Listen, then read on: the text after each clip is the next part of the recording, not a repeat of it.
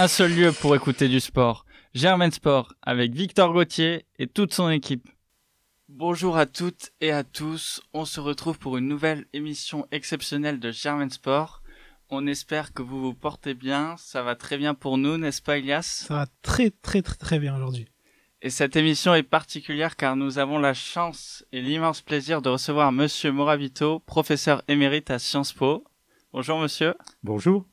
Merci beaucoup d'avoir accepté notre invitation, malgré toutes vos sollicitations, pour participer à l'émission Germain Sport. Pour nous, auditeurs et auditrices à Sciences Po, ça va être l'occasion de vous découvrir sous un nouvel angle, mais aussi, euh, sans aucun doute, pour tous nos auditeurs et auditrices extérieurs.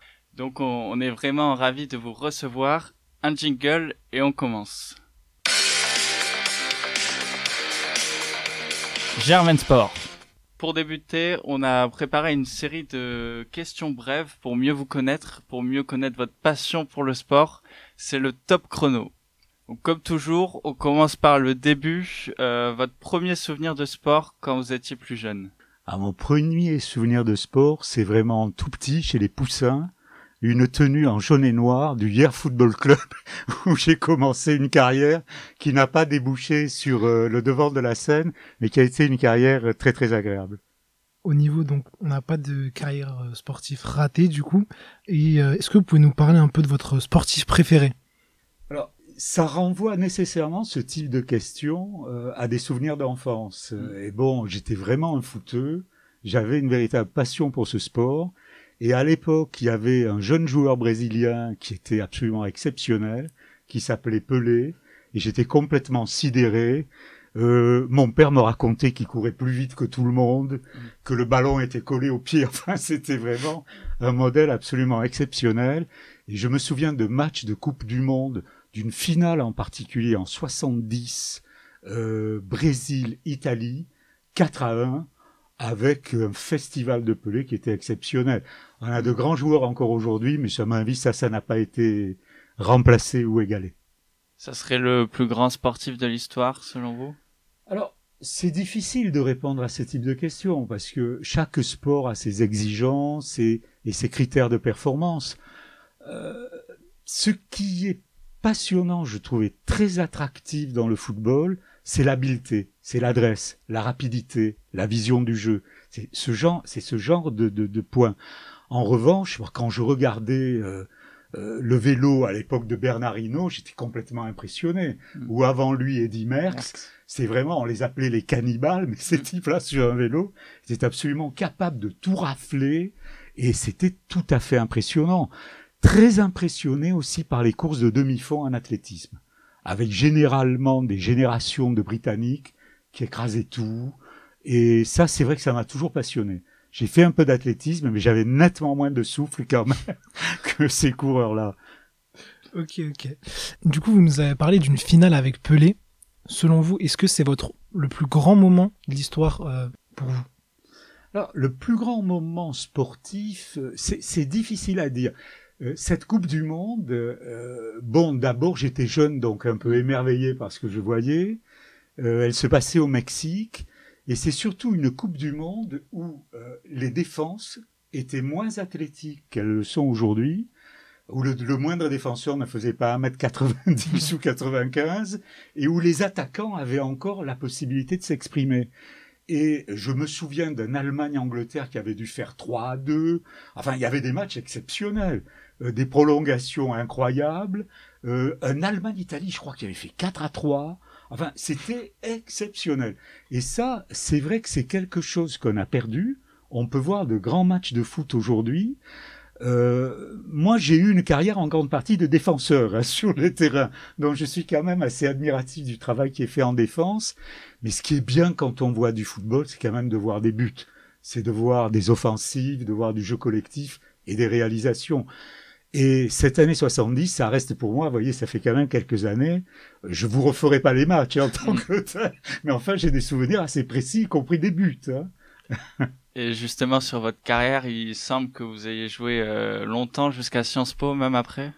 Ouais, alors bon, j'ai commencé tout petit. J'ai j'ai commencé ma carrière de, de footballeur, enfin, qui est resté à un niveau amateur, avec quelqu'un qui a joué à l'association sportive Saint-Étienne, qui a même joué en finale contre le Bayern de Munich, qui s'appelait Pierre Repellini, et qui Ah. était un Hiérois, et, et qui a fait une belle carrière, euh, remplaçant de luxe, quoi, disons.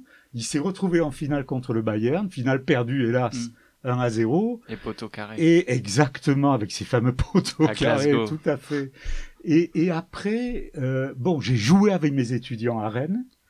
Euh, on avait gagné quand même Sciences Po Paris, ça c'est quand même une grande victoire. Bon, elle ne figure pas dans tous les manuels, hélas, mais en haut enfin, du non, palmarès. non, mais ça nous, on était très fiers à l'époque à Rennes. Et puis après, j'ai même, je suis même allé, figurez-vous, jusqu'à faire une équipe de foot en Martinique où j'ai été recteur et à Grenoble avec des personnels du rectorat avec qui on jouait et on jouait contre d'autres d'autres équipes. Enfin, c'était très très sympa, mais c'est toujours resté. Après, j'ai arrêté parce que quand vous jouez souvent au foot, euh, avec les années, les ménisques commencent quand même un peu à fatiguer. Et bon, voilà. Donc j'ai un peu j'ai un peu levé le pied. Est-ce que euh, vous avez des, des anecdotes singulières à nous raconter euh, Je sais pas, des moments qui vous reviennent ou des, des, des rencontres un peu uniques? Des rencontres un peu uniques. Alors bon, je, bah, je n'ai pas, euh, j'ai pas du tout réfléchi à cette question. Là où j'ai pris beaucoup de plaisir euh, au football et dans le monde du football, euh, c'est à Rennes. J'ai, j'ai fait quelques matchs d'ouverture. Je jouais en corpo à Rennes. Bon, alors j'avais déjà plus de 35 ans, hein, donc on est vétéran à cet âge-là. Je jouais avec les médecins, avec les avocats, et on a fait des matchs d'ouverture parfois du Stade Rennais Ah ouais hein, au stade de la route de, de Lorient, Mmh, Rosen. euh, voilà qu'on appelle le Roazhon Park aujourd'hui. Et là, j'y avais des contacts euh, avec les dirigeants, avec les joueurs. Et j'ai eu comme étudiant euh, à, à Sciences Po Rennes euh, un jeune Gourvenec. Euh, le frère Ah. de Jocelyn Ah, excellent joueur de foot, Très qui est aujourd'hui entraîneur du LOSC. Ouais. qui voilà est une passé par anecdote. Bordeaux aussi, que Et qui est passé par. Bordeaux. et qui a fait une très belle carrière, qui était, à mon sens, un joueur qui a pas fait la carrière qu'il aurait pu faire, mais qui avait beaucoup de classe et d'élégance sur le terrain. Très beau joueur, hein, vraiment. Bah, merci beaucoup pour euh, ces réponses. On va passer maintenant en revue les, principaux sports qui font l'actualité. Et euh, en ce moment, euh, l'actualité, c'est les Jeux Olympiques d'hiver de Pékin. Est-ce que vous avez le temps de regarder un peu? Alors, pour le coup, la neige, je vous réponds très franchement, ce n'est pas du tout mon domaine. Euh, j'ai les souvenirs que j'ai, mais ça renvoie au guignol de l'info. C'est des comment dire des imitations de commentaires d'un journaliste sportif qui s'appelait Daniel Potra. Et alors le, le thème c'était ici à Nagano. Alors il y avait, je sais, je sais pas si ça vous rappelle quelque en chose. 98 Et en réalité, il était dans sa chambre et ce qu'on voyait, parce que la retransmission était soi-disant mauvaise, c'était la tapisserie de sa chambre. voulez. Voilà un peu les souvenirs complètement éloignés. Cela étant, je suis très impressionné par, euh, par le ski de fond en particulier Mm. et les épreuves de style biathlon euh, qui m'impressionnent beaucoup en termes de résistance et d'habileté, ce mélange.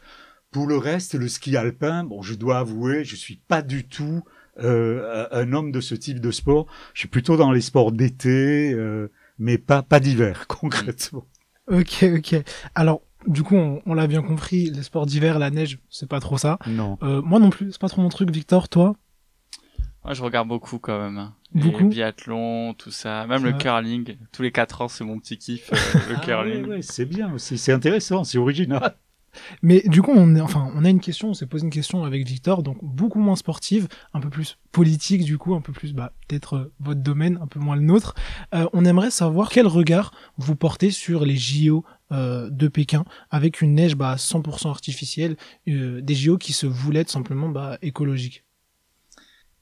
C'est difficile de répondre à cette question. Aujourd'hui, on est, on est dans des enjeux qui sont des enjeux, vus de l'extérieur, beaucoup plus politiques que sportifs. Euh, C'est-à-dire que concrètement, c'est le moyen pour certains chefs d'État de se rencontrer, de communiquer, de faire bloc. Euh, je pense que le sport euh, est un peu est un peu détourné, pour le dire très gentiment et de manière euphémistique, mais euh, pour moi, ce n'est plus du sport, pour dire la vérité. Et euh, je le déplore. Je le déplore, mais on pourrait le dire. euh, enfin, on pourrait parler de la Coupe du Monde au Qatar. Je veux dire, c'est aussi un peu le même type de sujet. Mm. Mais euh, on est peu importe, je, je n'ai pas d'opinion politique tranchée par rapport à ces questions. Je trouve regrettable que le sport devienne une affaire d'État. Je pense que, avant tout, c'est une affaire d'hommes et de femmes qui ont une passion, qui veulent se réaliser, que ce soit en individuel ou en collectif, et que tout ce qui vient à côté, euh, ça pollue en définitive le sport. Voilà. Mm. Voilà ma réponse. Après, bon, euh, ce n'est pas parole d'évangile, loin de là, je veux dire. Mais voilà mon sentiment, en tout cas. C'est vrai que les JO, ils sont souvent un instrument de puissance. Et une personne que vous devez connaître mieux que nous, le général de Gaulle, qui était au, si je me trompe pas, au jeu de 68 à Grenoble. Est-ce que vous vous en souvenez un peu la, la cérémonie ou... Alors, je me souviens assez peu de la cérémonie, mais en revanche, j'ai quelques souvenirs. Euh, D'abord, Grenoble, ça a été un raz-de-marée euh, avec certains skieurs exceptionnels. Alors là, pour le coup, je le suivais. Jean-Claude Killy, Qui... exceptionnel. Euh, Perilla, euh, les sœurs Guachel, euh, exceptionnel, quoi, une rafle invraisemblable. Euh, C'était Grenoble, il devait y avoir Albertville aussi. Et puis, le souvenir que j'ai aussi, et ça, c'est un souvenir en tant que recteur d'académie, des années plus tard, c'est que on a créé une cité olympique. C'est-à-dire euh, un tas de bâtiments qui sont habités, on y a développé des structures scolaires, etc. Alors qui ne sont pas toujours adaptés aux besoins actuels, hein, pour le dire gentiment, mais enfin, il y a aussi une histoire architecturale, la vie d'un quartier, ses origines, et ça, ces Jeux Olympiques, au fond, ils ont laissé, ils ont laissé vraiment une trace euh, importante. Et puis quand vous êtes à Grenoble, j'y suis resté quand même quelques années. euh, même si vous n'êtes pas un montagnard ou un skieur euh, professionnel, vous ne pouvez pas rester extérieur à ce monde, hein, clairement. Hein. Du reste, euh, les Lyonnais, lorsqu'ils parlent des Grenoblois, je ne devrais pas dire ça sur les ondes, mais ils ont souvent ce petit côté un peu hautain et, et arrogant de, de les appeler les anoraks. Vous voyez, les anoraks, c'est-à-dire que les Grenoblois, mais c'est le bon côté, moi je trouve, bah, ils sont dans la nature, le week-end, le premier besoin, c'est de sortir, c'est de s'évader, et c'est de faire du sport. Et ça, c'est resté, il y a vraiment une tradition. Et euh, comme on est à Sciences Po Paris, je suis obligé de vous poser une question sur les Jeux de 2024 qui seront dans la, la capitale. Est-ce que c'est une bonne chose euh, pour vous? La, la réponse, elle est encore politique, d'une certaine manière, parce que la question que vous me posez, elle n'a rien à voir avec le sport, on est bien ça fait quand même 100 C'est C'est ans. même sport ici, hein, Ça, ça, d'accord ça fait 100 ans qu'on n'avait pas eu les, les Jeux en France quand même. Non, un non, mais je crois, je crois que c'est une très belle initiative, euh, que les paris architecturaux, le fait de faire vivre la ville Les à travers euh, ses monuments, euh, euh, son architecture qui est quand même exceptionnelle, je pense que c'est une excellente idée. Ce que j'espère, c'est que les conditions sanitaires et sociales, pour faire court, permettront que les Jeux se tiennent dans de bonnes conditions. Mais euh, pour Paris, je pense que c'est une excellente chose. Ah, je pense qu'on est tous d'accord. hein. On a hâte. ça, hein. je pense.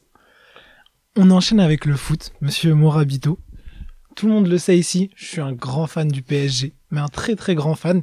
Et euh, je pense que la majeure partie de tous vos étudiants, lors de vos cours, se sont déjà posé cette question. Paris ou Marseille? Grave question, écoutez, là, je ne sais pas si je peux encore rester dans la salle. non, mais, non, mais simplement. Euh, non, franchement, alors, j'ai j'ai été. Il y a une équipe à laquelle je, je me suis attaché. J'aimais bien l'OM quand j'étais quand j'étais gamin. D'accord. Euh, Il y avait des joueurs qui gagnaient beaucoup moins d'argent, mais que je trouvais absolument brillants et qui remplissaient les stades. Mhm. Je me souviens d'une équipe dans laquelle, dans les années 70, il y avait Skoblar, un Yougoslave, Manusson, un Suédois. Ah mais moi je faisais 100 bornes pour aller les voir jouer, hein, concrètement. Ok.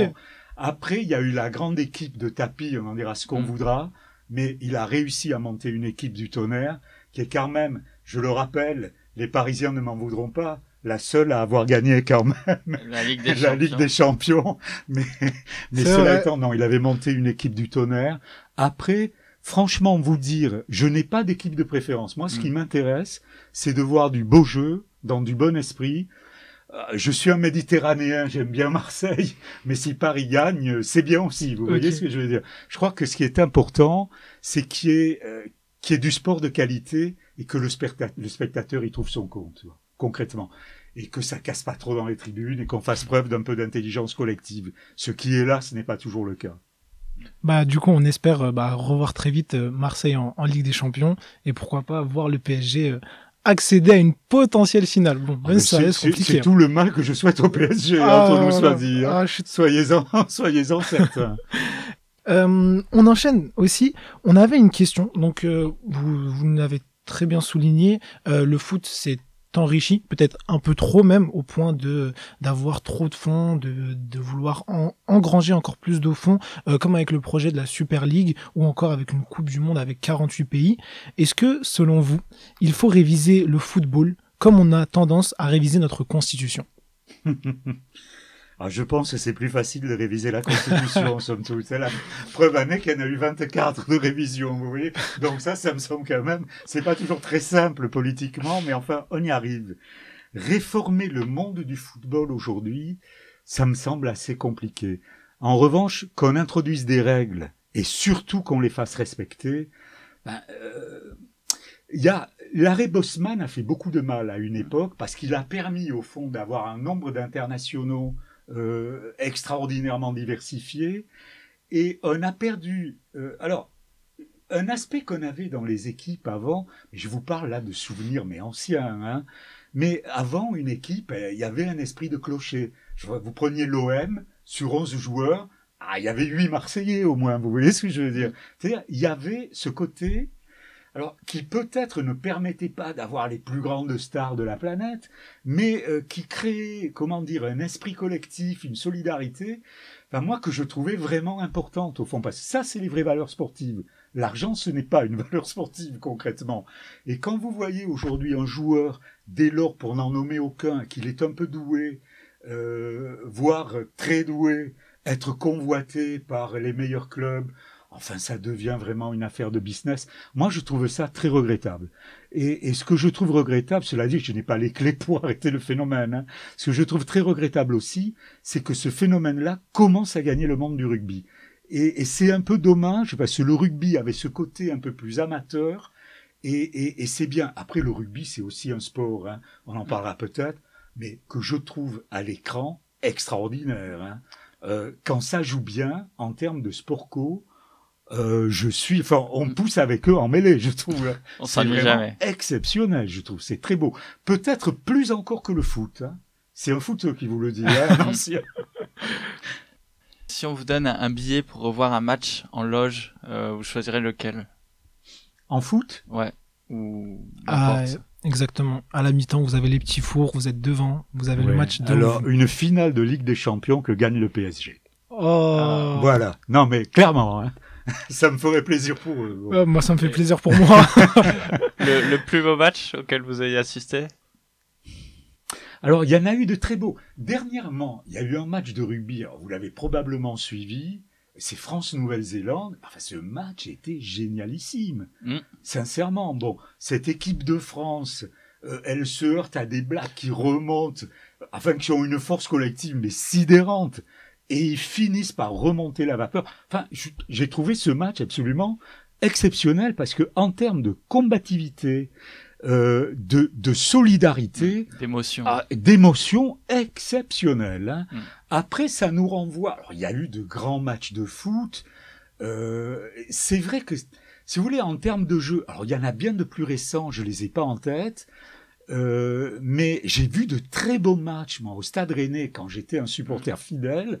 Alors, c'était une équipe dans laquelle il y avait Will Tord, euh, Pierre-Yves André, Guy Varche. Euh, c'est donc l'époque de la Coupe du Monde de 98. Et un des plus beaux matchs, mais ça, c'était dans les tribunes que j'ai vu, c'est Coupe du Monde 98. C'était le Nigeria contre le Danemark mais dans les tribunes, les uns en viking, les autres en boubou avec les tam-tams, c'était exceptionnel. exceptionnel. Bah, on reste euh, dans, en 98, parce que 98, qui dit 98 dit finale. Est-ce que vous vous souvenez où est-ce que vous étiez en 98 lors de cette finale? Ah ben lors de la finale, euh, j'étais avec mon père et on l'a regardé ensemble, on en pleurait, on en pleurait, on s'est dit, ils vont enfin la voir. Exceptionnel, quoi. Ah, mais j'en parle encore avec l'émotion, hein. exceptionnel. C'était, mais mon père était en fouteux, et euh, on a, On en a pleuré. Il faut dire qu'on avait déjà perdu. euh, C'était en 82, je Mm. crois, contre l'Allemagne à. Séville. Putain, en prolongation, on mène 3 à 1, on perd. Je veux dire, on était, mais on était vraiment. Et là, c'est vrai que ça a été une joie exceptionnelle, exceptionnelle. Après, il y a eu la dernière, celle de 2018, alors que nul n'attendait. Mais je vais vous dire, en 98, j'étais à hier, donc dans le Var, avec mon père, et euh, on n'en revenait pas, parce que les premiers matchs, on se disait, mais jamais ils vont passer. Ils sont passés contre le Paraguay avec euh, un tir, comment on appelait ça? But en or. Le de but à nord Laurent de, de Blanc. Blanc. On est passé ensuite, je l'ai vu à la maison euh, de la fédération, celle-là, sur les, sur les Champs-Élysées. Ensuite, on est passé contre l'Italie Mm. au tir au but. Tir au but. Et euh, franchement, et contre la Croatie, c'est Thuram qui met deux buts, deux on ne sait pas d'où il vient. Alors qu'il marque Mais jamais. exceptionnel, quoi. Exceptionnel. Et là, la finale, ça a été contre le Brésil, mais un match complètement magique. Hein. Ça a été un grand moment de foot, hein, clairement. hein. Ah ouais, ouais, ça, probablement le plus beau, celui-là.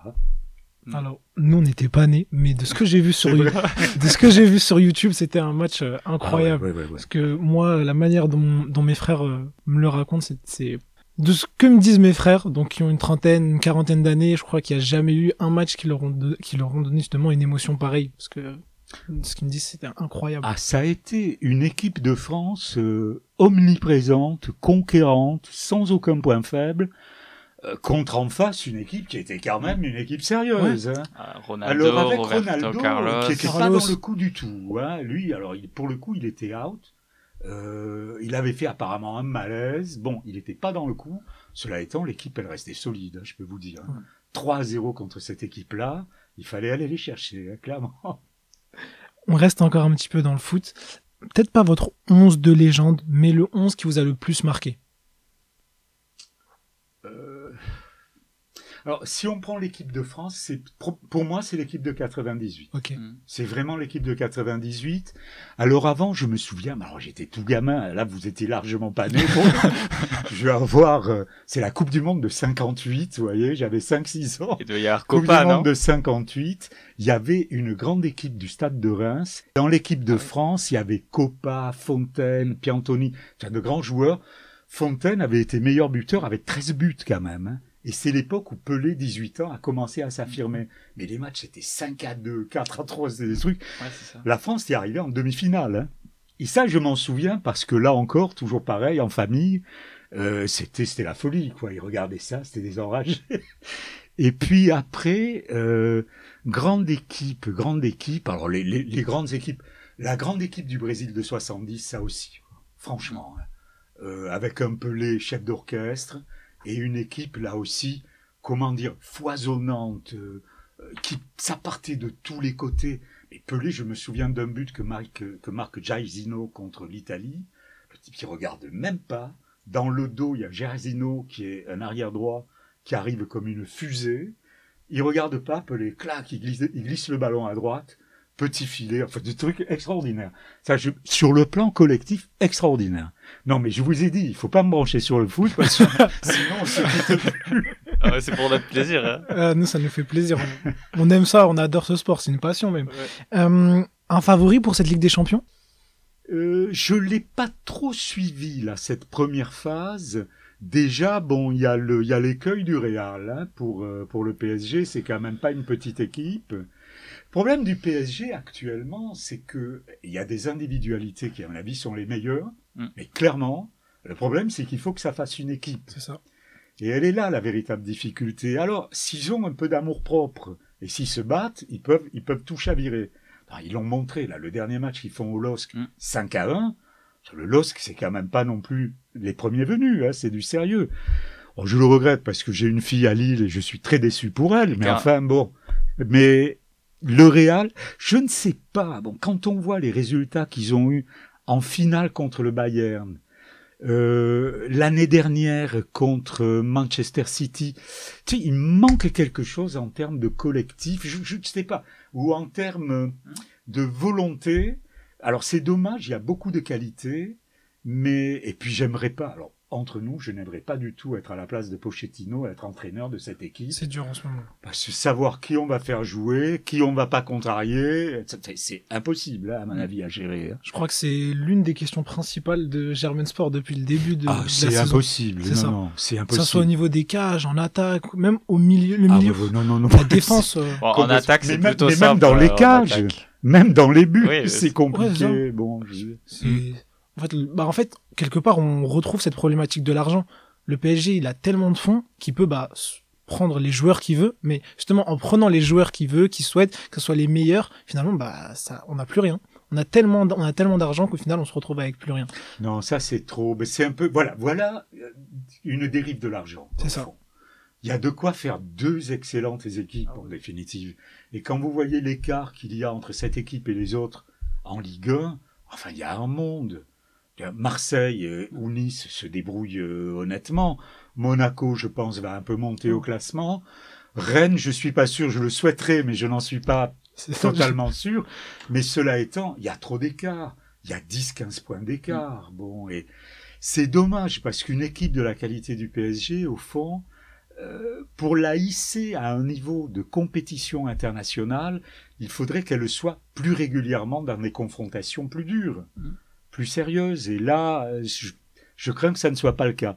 Mais je ne condamne aucune autre équipe. Euh, Après, bien, ça, c'est un long débat sur le championnat de France. Et Bon, oui, après, le, le PSG, ils ont quand même perdu deux fois le championnat. L'année dernière, ils ont perdu. C'est Lille qui a gagné. Enfin, saison- ils ont, ils ont quand même perdu à Rennes cette année, je vous le rappelle, hein, soit dit en passant. Non, là, c'est euh, un signe. Hein, Je crois que ce soir, il y a un match contre Rennes.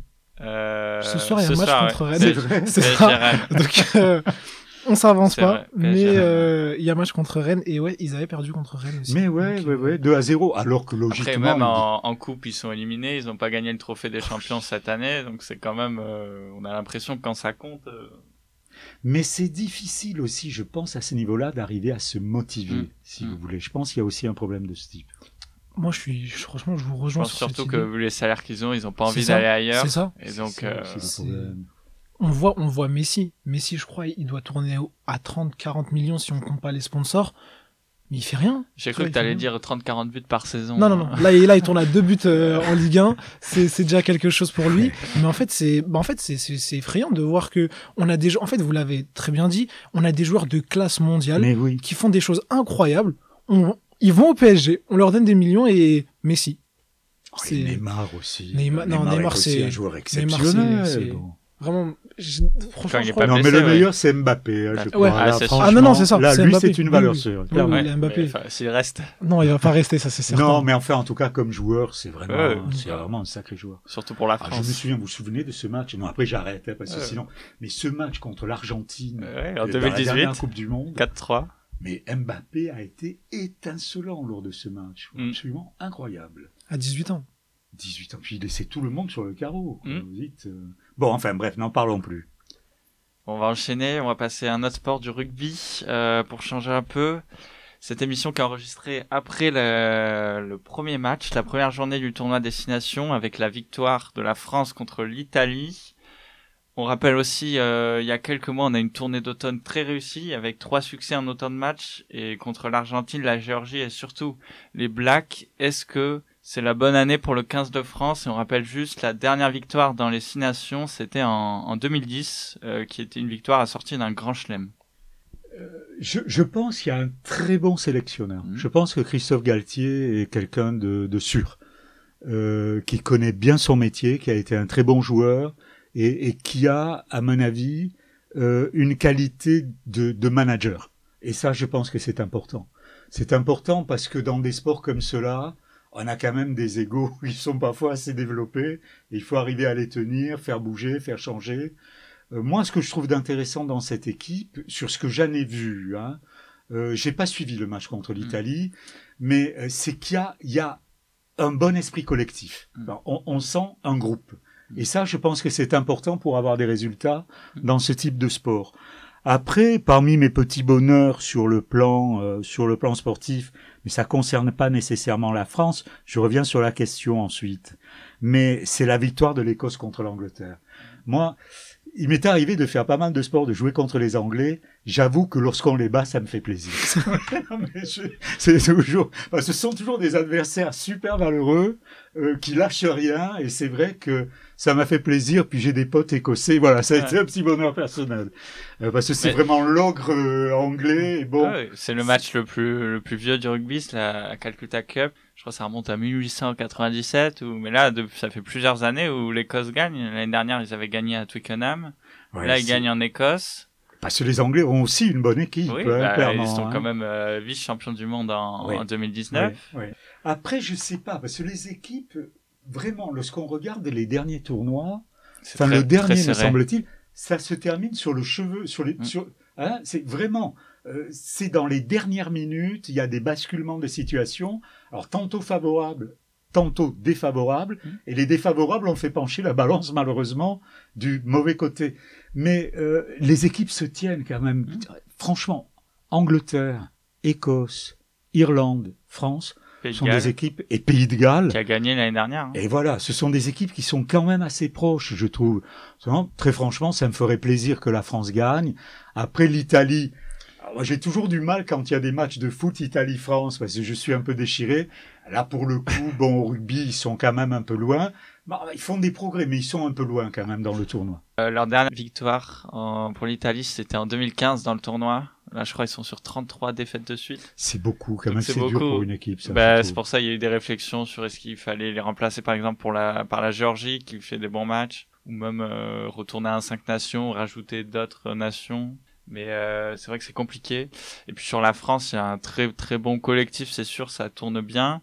Et puis aussi quand même des, des individualités euh, qui sortent du lot. On a notamment Antoine Dupont, le demi de mêlée. Dupont, il est exceptionnel. Meilleur joueur du monde euh, l'année dernière, meilleur joueur d'Europe, meilleur joueur de France, qui gagne le top 14 la Coupe d'Europe euh, et donc c'était aussi le, le, troisième français. Ah, il y a le fils Ntamak que je euh, trouve bon aussi. Hein, aussi. Moi j'ai connu le père.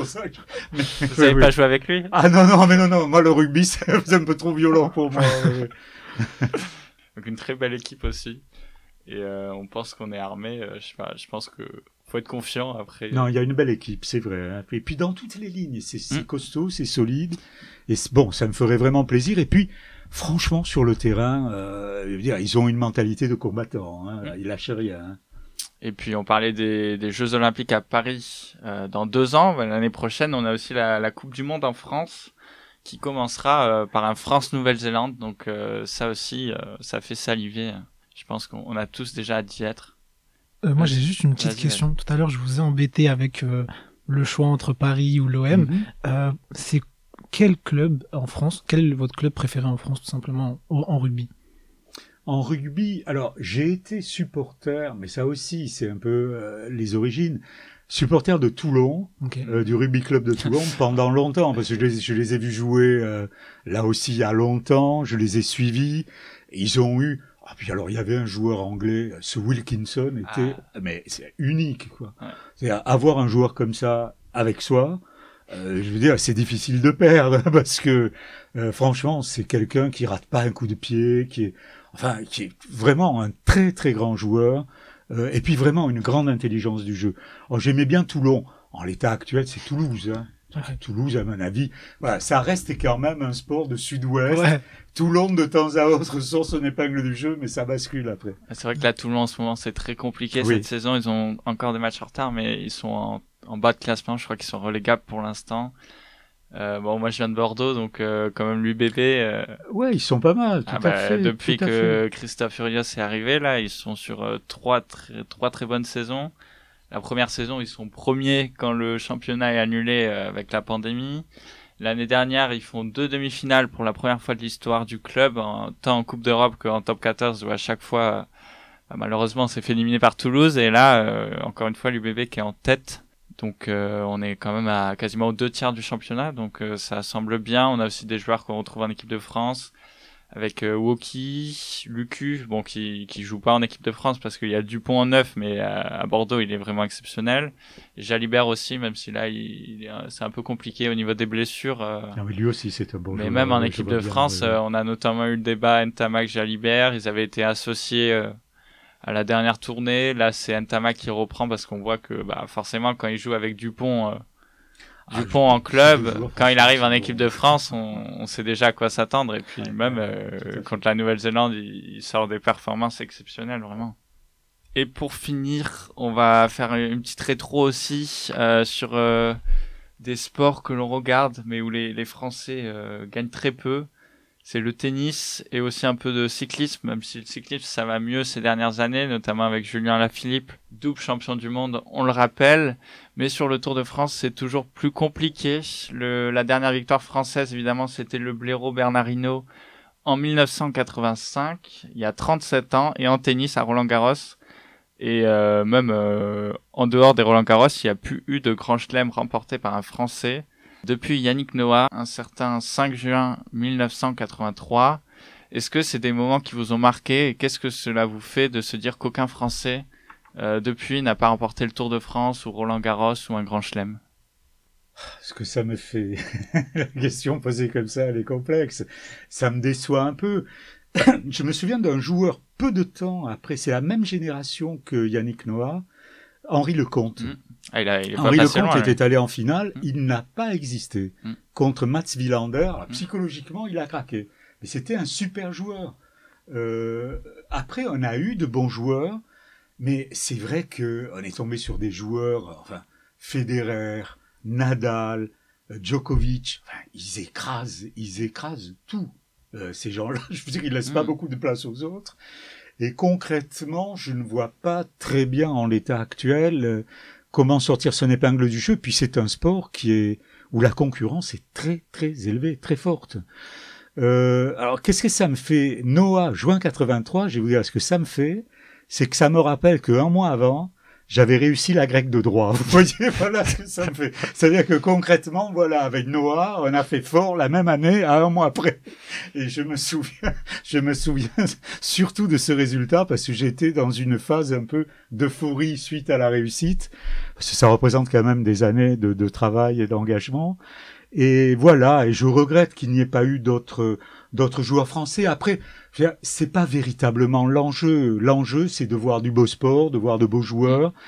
Et c'est vrai que peut-être que ce qu'on souhaiterait, c'est un peu plus de variété dans les victoires. Cela étant, que voulez-vous, quand vous avez des stars et des sportifs de très haut niveau comme cela, après moi j'ai vraiment, j'ai vraiment beaucoup apprécié un joueur comme Federer, Mm. euh, que je trouve vraiment, euh, enfin presque, il, il a un côté scientifique dans sa manière de jouer, et, et le gars est très raisonné, très sage. Euh, Enfin, franchement, je trouve Nadal aussi hein, est un sacré joueur. euh, Enfin, Roland Garros, on se demande même s'il est euh, détrônable.